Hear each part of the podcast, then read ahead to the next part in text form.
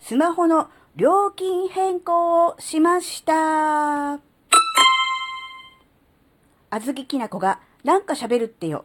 この番組は子供の頃から周りとの違いに違和感を持っていたあずきなが自分の生きづらさを解消するために日々考えていることをシェアする番組です。こんにちは、あずきなです。えっとね、あずきなはスマホの料金プランを変更しました。そして、たった今、それが終わりました。で、結論から言うとですね、えっ、と、すべてオンライン上で手続きができて、で、かかった時間は、えっ、とね、動画を見ながら、いちいち一つ一ついちいちチェックをしながらやっていたので、時間はかかったんですが、えー、IT とかね、スマホとかに、えー、詳しくないあずきなでも30分かからずに、えー、できました。無事に終了しました。なので、えー、なんだろうな、意外とその、なんだろうな、思っているほど、うん、難しくない。そして怖くない。そしてあの、今ね、とっても親切な人が YouTube とかで、えー、あの、手続きのやり方をね、動画で教えてくれますんで、そういうのをね、検索して、えー、しっかり調べてから、えー、あるいはね、見ながらやると、え簡単に、え誰でもできる、そういう感じになってるんだなっていうふうに思いました。で、えなぜスマホの料金を、え変更したかというとですね、まあ、あの、基本的にあずきなは、えー、ドコモを利用してるんですね。で、えー、っと、ドコモ歴は10、15、6年だと思います。ちょっと、あの、はっきり何年っていうのはわかんない。まあ、大体15、6年。で、えー、っと、夫ですね。夫はもう30年以上。それこそ、スマホじゃなくて、携帯だった時代ですね。昔、わかるかな？あの、土日とかあったじゃないですか。懐かしいって思ってる人。土日と夜は、うのみ使えるっていう、そういうプランがあった頃からドコモをずっと使い続けてるというドコモヘビーユーザーなんですね。えー、夫が。なので、まあその関係のその家族割とかの関係で、えー、あずきなもドコモに入って、えー、まあスマホをね、購入して使っていたわけですが、やはり、料金が高いなってずっと思ってたんです。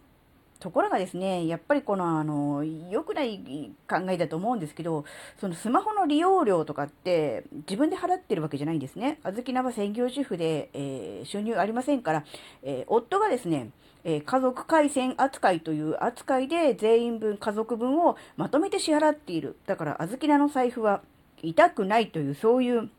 感じだったんですが、いや、さすがに、ちょっと、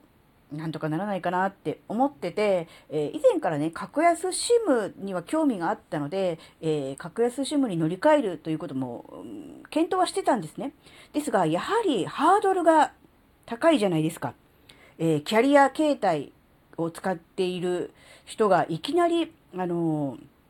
格安 SIM に移行するっていうのは、よほどスマホとかパソコンとか IT に詳しい人ならば、大したことないのかもしれませんが、全く知識がない人からすると、本当にハードルが高いんですよ。なので、うん、興味はあったけど手が出せなかったというような状態でずっと過ごしてきました。ところがですね、えー、ドコモがですね、この6月末にですね、あの、発表した新料金プラン、うん、イルモなんですけど、このイルモがですね、非常にあの、料金が安いと。あ、これいいなって思って、いろいろ調べていくと、ものすごい、ものすごいデメリットをね、あの、発見しました。なので、あの、結論から言うと、このイルモは、あの、すべての人にお勧めするということはしませんし、えー、各種動画、あるいは、あの、ブログ記事などでもですね、あまりこう、おすすめしているというよりかは、快悪とかね、うん、そういう感じのニュアンスで伝えている方多いと思うんですよ。で、実際に、え、メリットよりもデメリットが圧倒的に多いですので、え、おすすめはしません。ですが、なぜそのデメリットばっかり、7、イルモにあずきなが変更したかというとですね、もちろん料金が安いというのがもちろん一番、えー、のことなんですけど、それだけじゃなくって、あの、将来、格安 SIM に移行するための、なんていうのかな、ワンステップを踏むには、ちょうどいい経験になるなっていうふうに思ったんですね。要するに、いきなりすべてオンラインで、えー、手続きをして、な、ね、SIM が送られてきて、それをどうとか、手続きがどうとか、ダウンロードがどうとか、よくわかってないですけど、そういうのを一人でやらなきゃならない。何かあっても、ショップに駆け込むこともできない。っていうような状態でやらなきゃならないよりかは、ワンクッション置けるじゃないですか。もう最悪うまくいかなかった場合、ドコモショップに駆け込むっていうことが可能なんです。ただその場合は、えー、いくらだったかちょっと金額忘れましたが、えー、有料です。お金がかかります。ですから、逆に言うとね、お金さえ払えば、なんとかしてもらうっていう、そういうことができるんだって思えば、まだまだ気が楽じゃないですか。でし、まあ、あの、ドコモからドコモっていう、そういう扱いじゃないですか。一応表面上は。一応表面上はっていう言い方をしますけど。なので、あの、全然違う会社に乗り換えるよりかは、あの、その、なんていう、連携がある程度スムーズになってるっぽいんですよ。なので、あの、まず取っかかりとして、ワンステップ、うん、キャリアメールから、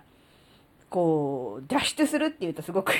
なんだって感じですけど、あずきらの感覚からすると、キャリ脱キャリアメールの第一段階としては、とてもいいんじゃないかなって思ったんで、えー、今回ね、イルモをね、に契約変更することにしました。で、この契約変更っていうのもね、あの、手続き上、ドコモのサイト上では契約変更という扱いになります。えー、なので、まあ、あの、ドコモからドコモなので、そういう意味ではね、手続き上はそんなに難しいこともありませんでした。ですが、手続きがある程度簡単だった割にはですね、内容はですね、やはりこれはデメリットの部分に多くかかってくるんですが、とてもあの、ドコモの1、の、プラン、とは思えないような内容になっております。あの、あまり言うとこう、愚痴とか文句とか悪口ってなっちゃうような気がするので、あの、言いたくないんですが、でも現実問題としてそういう部分がすごくあります。なので、その辺はね、あの、ぜひあの、興味持って、ああ、自分も安いんだったらイルモに変えてみようかなって思ってる方いるかもしれませんが、その辺はぜひあの、ご自分で、あの、きちんと調べて、えー、納得して契約するのが大事だと思います。なので、あずきらが今回、イルモに契約し変更した、えー、理由の一つはですね、まあ、料金が安くなるということと、あと、将来に向けてのその格安 SIM への移行するためのね、えー、布石というかね、ワンクッション置いて、えー、するために、まず第一段階として、えー、まずね、そのオンライン手続きで自分でこう、やってみるっていうのをね、やってみようかなって思ったんですね。で、まあデメリットいっぱいあるんで、